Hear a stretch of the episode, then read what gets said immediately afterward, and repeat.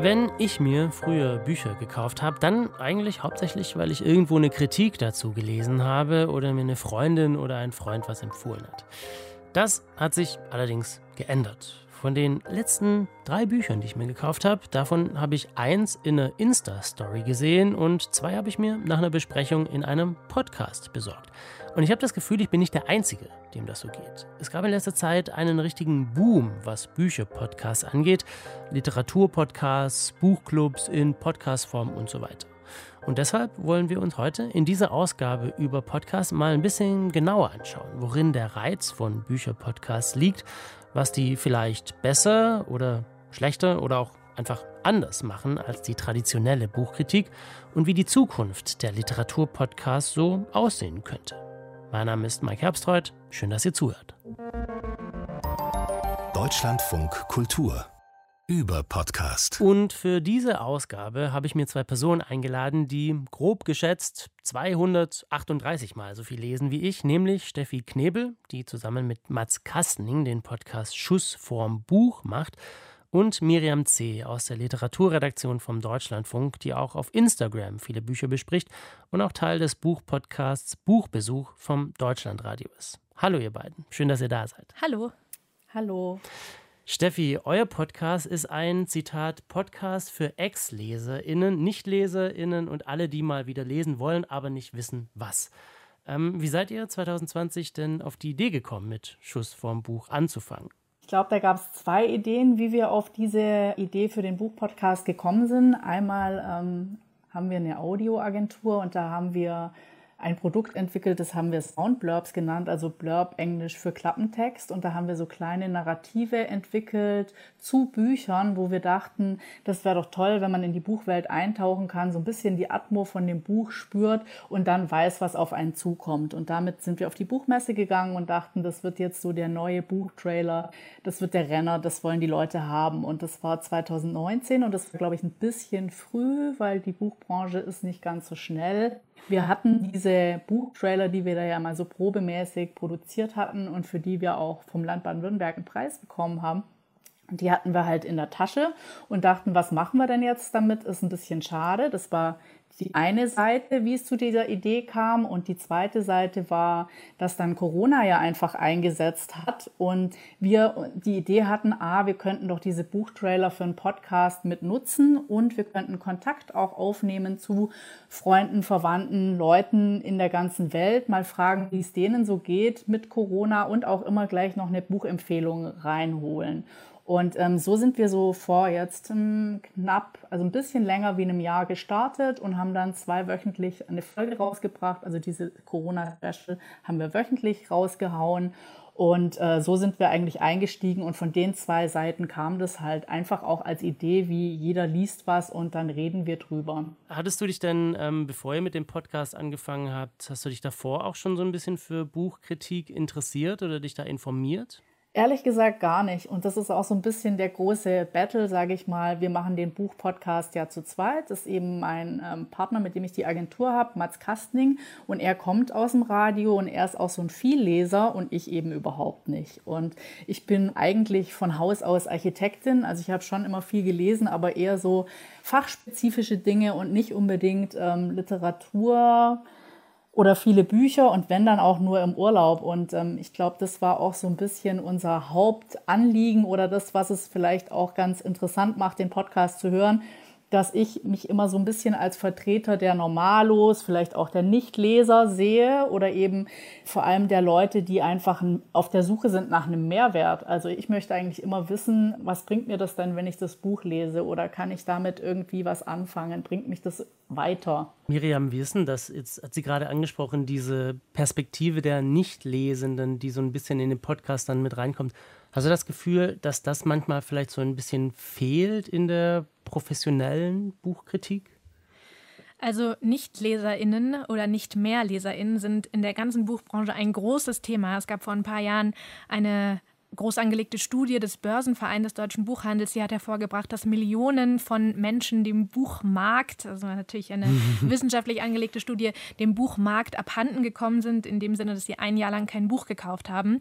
Und äh, ich glaube, das geht ganz vielen Menschen so. Man hat einen Job, man hat eine Familie, man hat ein Netflix-Abo und zum Buch greift man dann vielleicht am wenigsten häufig. Und äh, es gibt eine Reihe von Projekten, die sich damit beschäftigen, ähm, wie können wir diese NichtleserInnen, die vielleicht so früher mal vorgelesen bekommen haben oder in ihrer Teenagerzeit irgendwelche Fantasy-Romane verschlungen haben, wie können wir die irgendwie wieder zurückholen zum Buch? Das Anliegen vom Feuilleton ist das, glaube ich, nicht so häufig.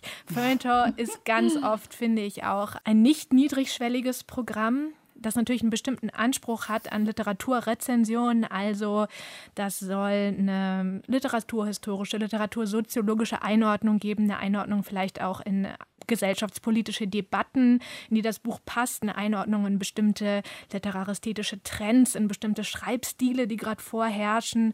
Und ähm, da holt man vielleicht nicht unbedingt die Leute ab mit so einer Begeisterung, die es dafür braucht, die schon ein Jahr lang kein Buch mehr gelesen haben. Hast du denn dann das Gefühl, dass solche Podcasts wie ähm, Schuss vom Buch, dass die dann auch so eine Lücke füllen, in die bis jetzt irgendwie niemand so richtig reingegangen ist aus der professionellen Literaturkritik? Also diese Lücke füllen, glaube ich, so seit 10, 15 Jahren verschiedene Medien. Das hat angefangen, finde ich, so in den 2010er Jahren mit den Buchblogs. Da kamen die auf, dann hat sich das vor ein paar Jahren so auf Instagram, auf das Bookstagram verlagert. Und jetzt gibt es aber eben seit, na, ich weiß nicht, vielleicht fünf Jahren auch tatsächlich diese Literaturpodcasts immer mehr, die, glaube ich, auch da so reinschießen und wo sich einfach Menschen unterhalten, die begeistert sind von Büchern und die ein Buch gelesen haben, das total spannend, total romantisch, total traurig ist und das einfach teilen wollen mit Menschen. Das hat tatsächlich, wie Steffi ja auch schon gesagt hat, glaube ich, einfach einen anderen Anspruch und eine andere Zielsetzung als Literaturkritik. Steffi, wie ist denn das bei euch jetzt, wo ihr diesen Podcast habt und wo du quasi so ein bisschen auch mitspielst in diesem Buch-Podcast, Buchkritik-Game? Hat sich so ein bisschen die Welt für dich geweitet? Also hörst du zum Beispiel jetzt auch andere Bücher-Podcasts oder hat sich auch so eine Community gebildet um euren Podcast? Also ich glaube, wir haben uns ganz am Anfang einfach die Frage gestellt oder die habe ich halt auf der Buchmesse dann verschiedenen Leuten gestellt. Wie findet eigentlich das Buch zu euch? Und ich glaube, das ist auch das, was die Miriam meint. Das Buch findet eben auf ganz verschiedenen Ebenen jetzt zu den Leuten, entweder über einen Buchblog, über einen Podcast oder eben über ein Feuilleton. Und dieses, ähm, was wir jetzt machen, ist, glaube ich, insofern äh, neu, dass wir die Leute mit uns aufs Sofa setzen. Die können uns einfach bei so einem Küchentischgespräch zuhören. Die sind einfach mit dabei dabei, wenn wir interagieren mit quasi der Community. Das ist auch immer sehr witzig.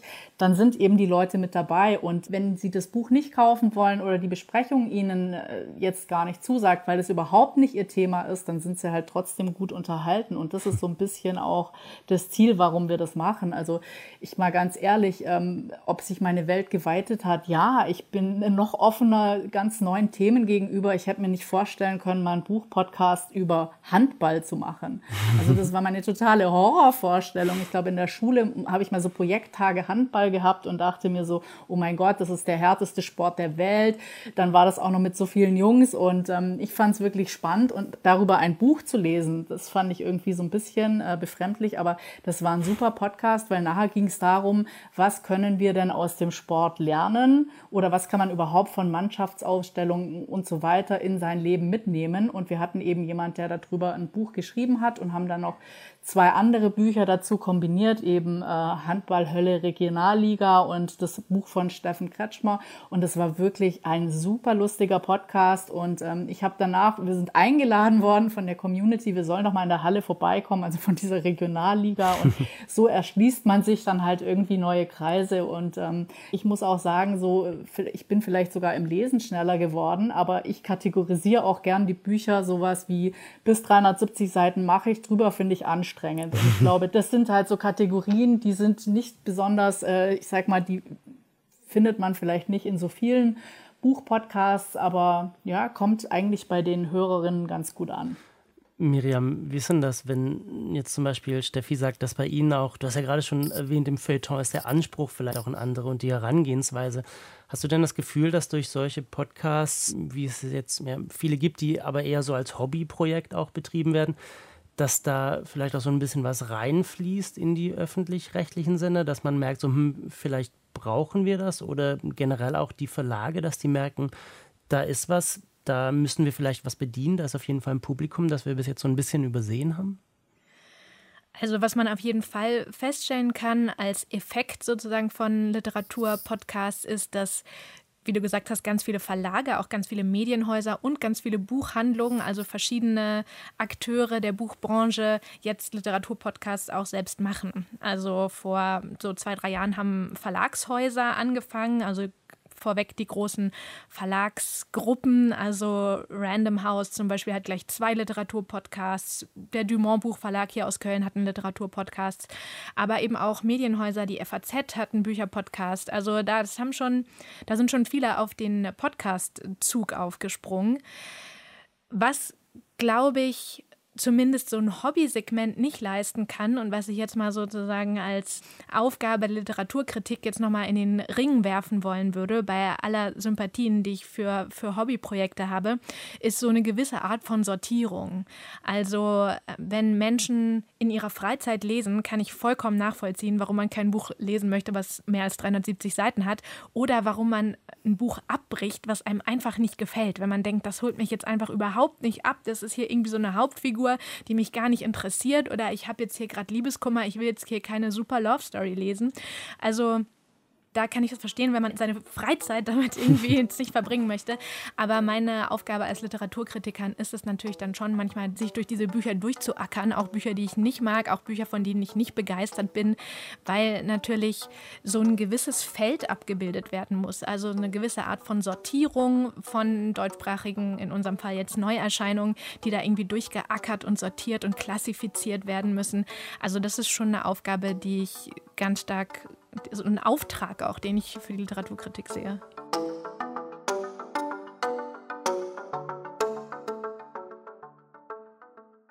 Die Verlage, die du gerade angesprochen hattest, bei denen ist es dann ja aber auch immer so ein bisschen die stellen ja die Bücher der eigenen Autorinnen und Autoren vor, oder? Das ist dann ja auch schon so ein bisschen eine Werbeveranstaltung, würde ich vermuten, oder? Das stimmt. Die haben natürlich Podcasts als Marketinginstrument und als Kanal zu ihren KundInnen entdeckt. Es gibt tatsächlich so ein paar Ausnahmen. Also es gibt einen äh, Verlagspodcast zum Beispiel vom Karl-Hanser Verlag, Hansa Rauschen, das ist ein langer Interview-Podcast. Der macht auch manchmal Bücher, die nicht aus dem eigenen Verlag kommen, aber bei den allermeisten hast du schon recht. Es ist natürlich ein Marketinginstrument. Hm. Das ist es bei euch überhaupt nicht, Steffi. Bei euch ist es Hobby, es ist auch Spaß. Nach welchen Kriterien würdest du denn dann sagen, wählst du die Sachen aus? Also du hast schon gesagt, so über 360 Seiten vielleicht eher nicht. Und wenn es dich vielleicht dann nicht so direkt anspricht, dann vielleicht auch eher nicht. Was sind so die grundlegenden Kriterien, die ihr habt für die Besprechung?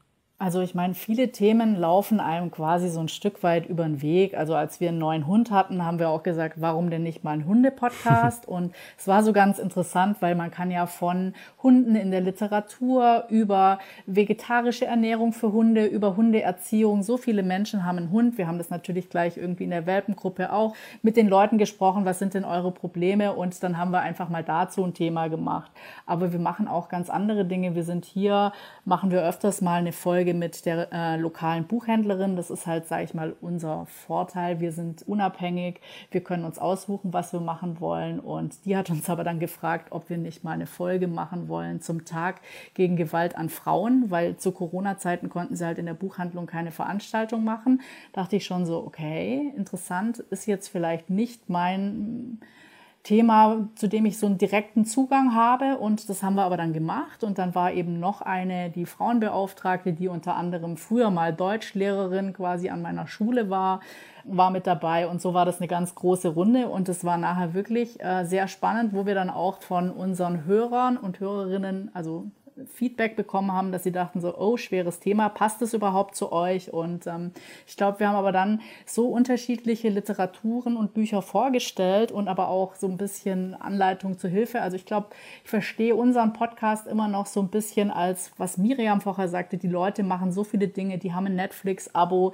Wenn sie den ganzen Tag schon entweder beruflich gelesen haben, wollen sie vielleicht abends nicht. Und wir bieten so ein bisschen, ähm, wenn jemand das gehört hat, dann hat er entweder ein Buch gefunden, das er mag, er wurde gut unterhalten oder vielleicht hat er eine neue Serie entdeckt. Also wir versuchen auch immer so ein bisschen, ist ja nicht alles Arthouse, wobei wir auch äh, schauen, dass wir dann immer, wenn wir ein Thema suchen, einen passenden Film dazu finden oder ein, zwei Filmtipps auch noch geben. Insofern ist es schon so ein bisschen, sage ich mal, unterscheidet sich das von dem reinen Empfehlungscharakter, dass wir nur Bücher miteinander vergleichen, sondern wir versuchen so ein bisschen ein Gefühl oder eine Atmo für ein Buch zu schaffen und zu sagen, so ein Empfehlungsalgorithmus in dem Stil, wie wenn euch die Serie gefällt, dann könnte das Buch auch was für euch sein. Das, was eben früher so die Freunde übernommen haben, die gesagt haben, liest es doch mal. Ich kenne dich, ich glaube, das gefällt dir. Wenn du das hörst, Miriam, bist du da manchmal ein bisschen neidisch auf diese Freiheit, einfach mal was über zum Beispiel Hunde oder Handball machen zu können und jetzt nicht dieses neue Buch, das überall besprochen wird, das jetzt zu lesen und dich vielleicht auch durchzuquälen, wie du gerade meintest, was man halt manchmal dann muss. Ja, klingt nach einem äh, selbstzerstörerischen Job, den ich da habe. Ich bin ja nicht nur Literaturkritikerin, ich habe ja irgendwie auch eine Freizeit und bin auch Leserin. Und es gibt tatsächlich dann äh, die Bücher, wo ich denke, das lese ich jetzt wirklich nur zum Spaß und das nehme ich dann mit in den Urlaub und so. Das gibt schon auch noch. Mein ganzes Leben ist nicht gefüllt nur von Arbeit. okay, das ist auf jeden Fall gut zu hören. Aber ähm, Steffi, wenn du ja auch sagst, du bist Architektin nebenher noch, du machst noch was anderes, wie viel Zeit wendet ihr denn dann auf für diesen Podcast? Das ist ganz unterschiedlich, je nachdem, was wir uns eben als Thema setzen. Aber es ist ja jetzt auch nicht tagesfüllend. Wir besprechen halt immer so, auf was wir Lust hätten, was einem jetzt gerade so als Thema über den Weg läuft. Also ich habe jetzt auch gesagt, meine Eltern räumen jetzt zum Beispiel gerade ihr Haus aus und meine Schwester hat ihnen Marie Kondo geschenkt. Und da, da habe ich hm. gedacht, so hey, das Buch sollte ich vielleicht auch unbedingt mal lesen. Und jetzt suchen wir halt quasi noch ein Pendant, damit das Ganze noch einen netten Dreh kriegt. Und dann hat man was, was Leute hören können. Das ist natürlich jetzt ich weiß nicht, ob es Feuilleton sich mit Marie Kondo beschäftigen würde, aber ja, das ist eigentlich so ganz lustig und ähm, das läuft, sage ich mal, so ein Stück weit nebenher. Also wenn man dann halt das Thema gefunden hat, über das man eben was machen möchte, dann ist es auch relativ einfach zu sagen, ach jetzt, ähm, wenn man abends dann überlegt, jetzt gucken wir noch einen Film, passt denn da irgendwas dazu? Und da kann man ja auch ein bisschen quer recherchieren. Also ich glaube, das ist vielleicht auch so ein bisschen der Luxus, den wir haben, dass wir, glaube ich, so wir sind eher so ein eingespieltes Talk-Team und äh, wir skripten das ja nicht groß, sondern wir wissen manchmal überhaupt nicht, wo das hinläuft. Also wir haben jetzt die neueste Folge ist eigentlich über Thriller und zum Schluss haben wir nur noch über Keller diskutiert, also die Rolle des Kellers in einem Thriller. Und ähm, darum habe ich vielleicht so Buchclubs immer so ein bisschen beneidet. Oder ich habe eine Freundin, die sagt so, ich bin in einem Buchclub, weil ich gerne Prosecco trinke. Das fand ich auch. Ich, solche Buchclubs gibt es ja auch. Und so ein Buchclub versuchen wir zu sein. Nur ganz kurz, Steffi, weil du jetzt äh, Marie Kondo angesprochen hast. Das war ja so ein Riesen-Bestseller, dieses Magic Cleaning Ratgeberbuch. Das, solche Phänomene nimmt das Feuilleton schon auch wahr, aber natürlich dann aus so einer Literatur- soziologischen Perspektive, würde ich sagen. Also was sagt es über unsere Gesellschaft aus, dass so ein Aufräumratgeber zum Mega-Bestseller wird, ja, der sich damit beschäftigt, welche Affekte haben wir in unserem Besitz, äh, welche Affekte verbinden wir mit den Dingen, die wir besitzen und warum fällt es uns so schwer, uns von Dingen zu trennen und warum muss also so eine äh, feengleiche Gestalt äh, kommen und sagen, schmeiß alles weg, was dir keine Freude bereitet. Ja, da sitzt Spark Joy, was irgendwie bei mir manchmal nicht so sehr viel Joy sparkt, ist dann bei diesen Bücherpodcasts zum Beispiel auch, was du gerade auch meintest, Steffi, diese Gesprächssituation, die ihr ja auch habt, ihr beiden, ihr, ich meine, ihr kennt euch extrem gut, da ist das natürlich einfach. Aber ich habe so das Gefühl, dass alle Bücherpodcasts, die ich kenne, sind immer zwei Personen, die sich miteinander über ein oder mehrere Bücher unterhalten. Geht es vielleicht auch einfach nicht anders vom Format her? Also äh, steckt da noch irgendwie mehr Potenzial drin, das vielleicht ein bisschen kreativer aufzuziehen oder ist einfach diese Podcast-Gesprächssituation die ideale für Bücherpodcasts? Also, äh, wenn ich jetzt mal kurz antworte, wir haben da auch ein bisschen rumexperimentiert, weil wir das total spannend fanden. Uns hat der Klappradverband Südpfalz angefragt, ob wir nicht was machen wollen zu einem Autor, der hat äh, Tim Moore ist der Autor, ein Engländer, der macht immer so Extremreisen auf dem Fahrrad und schreibt dann darüber. Und der ist halt den Iron Curb Trail entlang gefahren auf einem Klapprad und hat es nicht so ganz normal gemacht, sondern ist natürlich noch im Winter in Finnland gestartet und richtig hart. Und die haben dann gefragt, ob wir den nicht interviewen wollen oder mit dem einen Podcast machen. Und so ganz normal wollten wir das nicht, weil diese Community, die ist schon sehr fancy und speziell. Und dann haben wir gesagt, so, ah, da, da schneiden wir quasi was zusammen. Und mein Kollege hat eben mal eine Reportage gemacht über das 24-Stunden-Klappradrennen, das die in Shop gemacht haben. Und dann haben wir quasi so ein bisschen simuliert, als würden wir da sitzen und der Autor wäre mit uns da. Und dann waren diese O-Töne, die die uns dort gegeben haben, noch zusammen mit dem, was er gesagt hat. Und das war nachher eine wirklich sehr, sehr witzige Folge. Und das war so ein bisschen mehr und auch anders. Aber sowas ist natürlich dann extrem aufwendig, weil dann muss man sich natürlich genau überlegen, wie funktioniert das, während die anderen Formate natürlich viel einfacher zu realisieren sind und günstiger. Und dann muss man nicht so einen riesen Aufwand betreiben. Und dann muss man halt auch ehrlich sein, ich glaube, dass die Verlagsbranche nicht die umsatzstärkste Branche ist. Also die haben nicht so viele Werbemittel, dass sie sagen können, jeder hat jetzt einen eigenen Podcast und der ist dann auch wahnsinnig aufwendig produziert. Also ich glaube, dass dann die öffentlich-rechtlichen, die könnten schon weitergehen und vielleicht auch zum Teil fancier werden, aber das ist natürlich alles dann mit sehr viel Aufwand verbunden. Kennst du, Miriam, Podcasts, Bücherpodcasts, die so ein bisschen fancier sind? Also ich glaube, die meisten sind wirklich, wie du gesagt hast, noch so ein bisschen äh, inspiriert oder orientiert an sowas wie dem literarischen Quartett. Also so Gesprächssituationen, mhm. wo sich äh, zwei oder mehr Menschen über Bücher unterhalten. Ganz viele Literaturpodcasts sind ja auch lange Interview-Podcasts mit einem Autor, mit einer Autorin. Ich glaube, die innovativen Formate könnte man tatsächlich mal noch erfinden. Da ist jetzt vielleicht die Literatur so als alte Tante der Künste vielleicht auch immer nicht ganz vorne mit dabei. Meine zwei Traumpodcasts wären ja einmal noch so ein äh, Podcast, in dem man tatsächlich einer Person folgt, wie sie liest. Also sie liest vor, man hört so einen inneren Monolog, wie sie so das Buch liest und dann so, hä, Moment mal, habe ich es nicht verstanden und dann so, ah, das ist doch oder so. Also mhm. äh, das ist vielleicht noch so neu oder das wäre vielleicht noch was oder so ein absolutes Nerding, das ist mein heimlicher Traum, aber das ist wieder so ein äh, Literaturkritiker-Traum.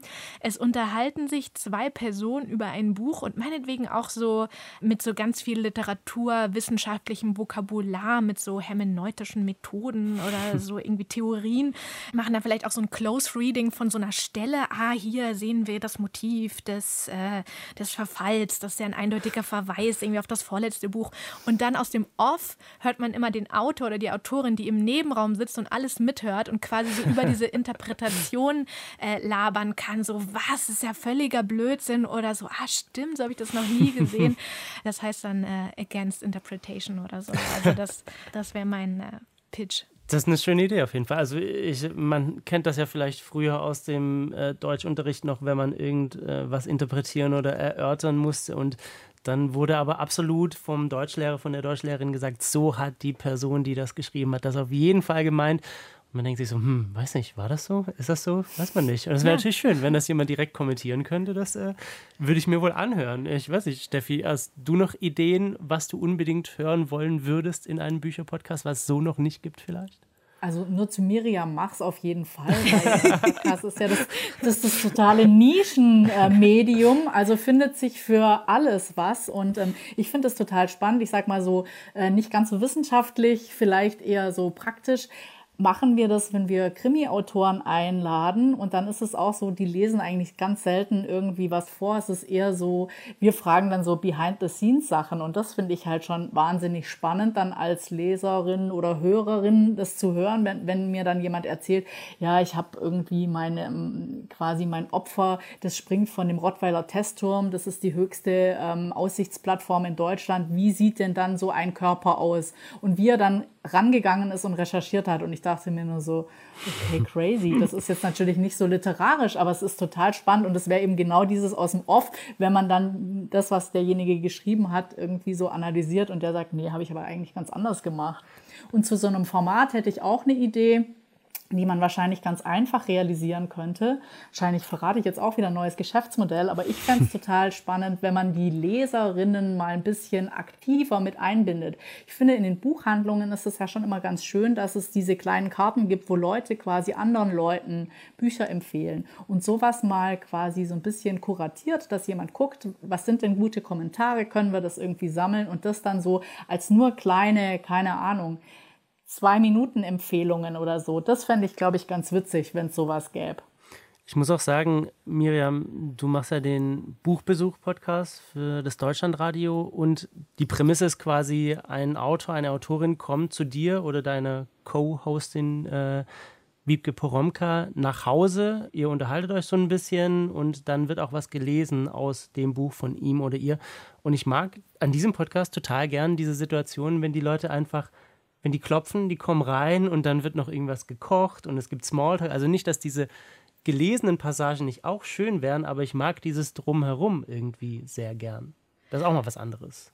Ja, ein Learning, was ich auf jeden Fall sehr schnell dann bei diesem Format hatte, war, wenn man natürlich möchte, dass die AutorInnen ein bisschen intimer erzählen und natürlich auch, wenn sie zu dir nach Hause kommen, dann musst du dich natürlich auch ein bisschen mehr äh, entblößen als Moderatorin. Also eine Situation war zum Beispiel, ich hatte den äh, mega Bestseller-Autor Volker Kutscher bei mir zu Hause. Also der hat die Gerion Rath oder schreibt gerade die Gerion Rath-Reihe immer noch. Er ist jetzt beim achten Band und das ist die Vorlage von Babylon Berlin, von der Fernsehserie. Also kennen bestimmt viele viele. Und äh, der kommt also in, in meine Wohnung und das Erste, was er da sieht, also auf dem Fensterbrett so eine ausgetrunkene Gin-Flasche und sagt dann äh, ins Mikro, ah, hier, Gin, so, das trinken Sie auch gern, Frau C. und so. Da ich so, ah ja, ähm, ja, hätte ich jetzt vielleicht in einer Büchermarktmoderation eher nicht gesagt, aber ja, trinke ich gern. aber eben, das sind irgendwie so schöne Momente, die man sonst vielleicht in anderen Podcasts über Bücher nicht mitkriegt. Und ähm, mir ist noch eingefallen, ein Podcast, den ich sehr schön fand, den es aber leider auch schon nicht mehr gibt. Das war am Bad Book Review. Ich weiß nicht, ob ihr äh, den kennt. Da fand ich ganz schön, da haben die ähm, Autorinnen und Autoren eingeladen zu sich und haben denen dann die furchtbaren Rezensionen ihrer Bücher vorgelesen und die haben darauf reagiert. Das war natürlich auch nochmal so ein bisschen so ein anderer Dreh und dafür muss man, glaube ich, auch Humor haben und, und die sich, richtigen Autoren einladen. Und die richtigen, die sich vielleicht nicht ganz so ernst nehmen. Aber das fand ich zum Beispiel auch eine schöne Art, ähm, was über ein Buch zu erfahren, nicht quasi mh, mm, in dieser sehr ja, normalen, bekannten Situation, die man sonst so hat. Aber gibt es auch nicht mehr, vielleicht gar nicht so erfolgreich gewesen, ich weiß es nicht. Ich glaube, sowas ist auch so ein bisschen das Geheimnis, wie diese die Geschichte mit dieser Gin-Flasche. Also man fühlt sich den Leuten doch viel näher. Du sagst, oh mein Gott, ich hätte das jetzt eigentlich nicht gemacht. Man fühlt sich so ein bisschen ertappt. Aber eigentlich ist das diese total diese Situation auf Augenhöhe, oh mein Gott, die Feuilleton-Journalistin trinkt auch Gin. Ganz normal. Und, und alle fühlen sich wohl. Und ich glaube, das, das ist eigentlich eine tolle Situation. Wir laden auch ab und zu Freunde ein, mit denen dann machen wir so Buchbesprechungen. Buch, also jeder bringt ein Buch mit zu einem Thema und eigentlich ist es entweder eine Gin-Probe oder eine Bierprobe und das muss aber immer zum Thema passen und das ist auch sehr spannend, weil man darf den Podcast dann nicht zu lang machen, weil man, wenn man irgendwie drei Gins probiert hat, innerhalb von einer Stunde dann auch nicht mehr sprechen kann. Aber das ist äh, eine sehr lustige Erfahrung und ich glaube, dass eben genau diese Augenhöhe das ganz oft macht und gar nicht so, wie ich will in das Privatleben der anderen schauen, sondern einfach so ein bisschen, dann sitzt man nämlich mit den Leuten auf dem Sofa und dann kann man eigentlich fast alles erzählen. Das stimmt. Ein Podcast, den ich auch total gern höre, ist einer, in dem zwei auch wieder Bestseller-AutorInnen über ihr Schreiben reden. Der heißt Sexy und Bodenständig von Till Räther und Alena Schröder. Und der Untertitel vom Podcast ist so Reden übers Schreiben, aber eigentlich reden sie die meiste Zeit übers Nichtschreiben, nämlich darüber, wie sie schlimme Schreibkrisen überwinden und wie so, wie so fiese Stimmen im Kopf haben, die ihnen sagen, dass sie totale Verlierer sind und nichts schaffen und wie sie mit Selbstzweifeln umgehen. Und ich schreibe ja selber keine Romane, aber das holt mich irgendwie auch immer ab, wenn ich das höre und ich denke so, ach, es geht irgendwie so berühmten AutorInnen auch so und es, es, spendet mir immer so ein kleines bisschen Trost und Lebenshilfe tatsächlich, wenn ich diesen Podcast höre. Der ist mir auch schon richtig ans Herz gewachsen. Also es gibt auch Formate, die nicht so standardmäßig sind. Das kann man, glaube ich, auf jeden Fall mal festhalten.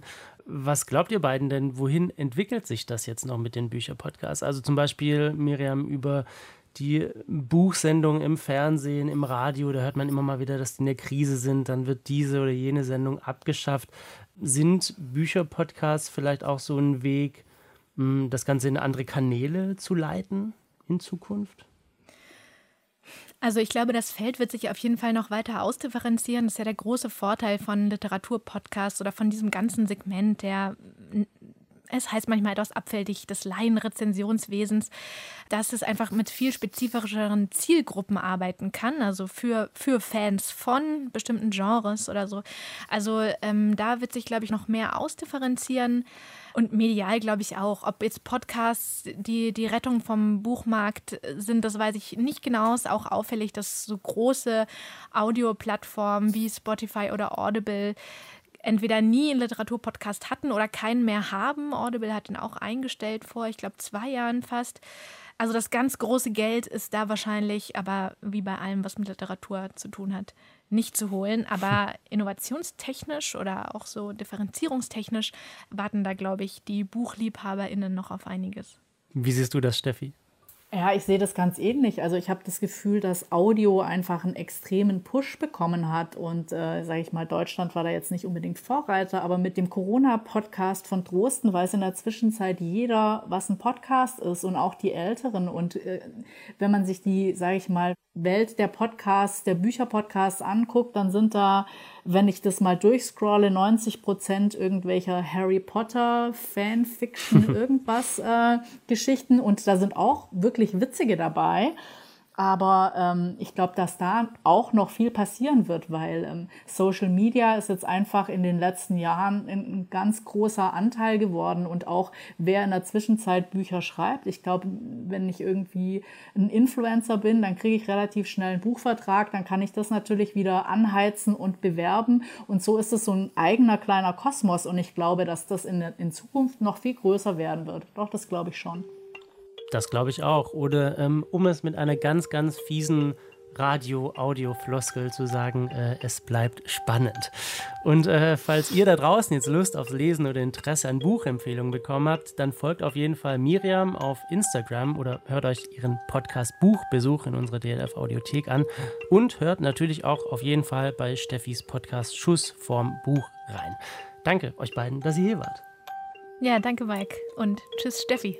Ja, vielen Dank für die Einladung. Hat mich sehr gefreut, euch beide kennenzulernen und dabei sein zu dürfen. Bis dann. Tschüss. Mein Name ist Mike Herbstreuth. Euch vielen Dank fürs Zuhören. Vielen Dank an Karina Schröder, die die Redaktion dieser Ausgabe hatte. Und natürlich auch vielen Dank an den Rest des Über-Podcast-Teams, an Christine Watti und Sebastian Dörfler. Mehr von über Podcasts gibt es auf der Podcast-Plattform Eure Wahl oder in unserer DLF Audiothek. Und wenn ihr Feedback habt, Kritik oder Wünsche, wozu wir unbedingt mal eine Ausgabe machen sollten, dann schreibt uns gerne via Twitter an dlfkultur oder mir persönlich im Herbst oder bei Instagram. Da heiße ich mherbst, e m und dann so wie die Jahreszeit. Macht's gut, bis zur nächsten Folge über Podcast. Passt auf euch auf.